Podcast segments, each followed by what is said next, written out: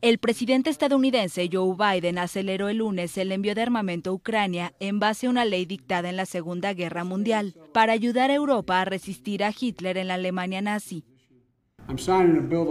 Estoy firmando un proyecto de ley que brinda otra herramienta importante en nuestros esfuerzos por apoyar al gobierno de Ucrania y a su pueblo en la lucha por defender a su país y su democracia contra la brutal guerra de Putin, y es brutal. La firma del mandatario ocurre un día después de que se celebre la victoria aliada en Europa en 1945, que marcó la derrota de la Alemania de Hitler.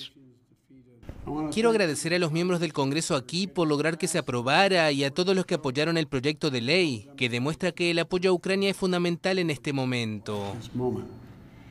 Biden destacó que el lunes marca el aniversario del Día de Europa, que celebra el inicio de la Unión Europea en 1950 y la creación de una potencia económica y una fuerza global de paz.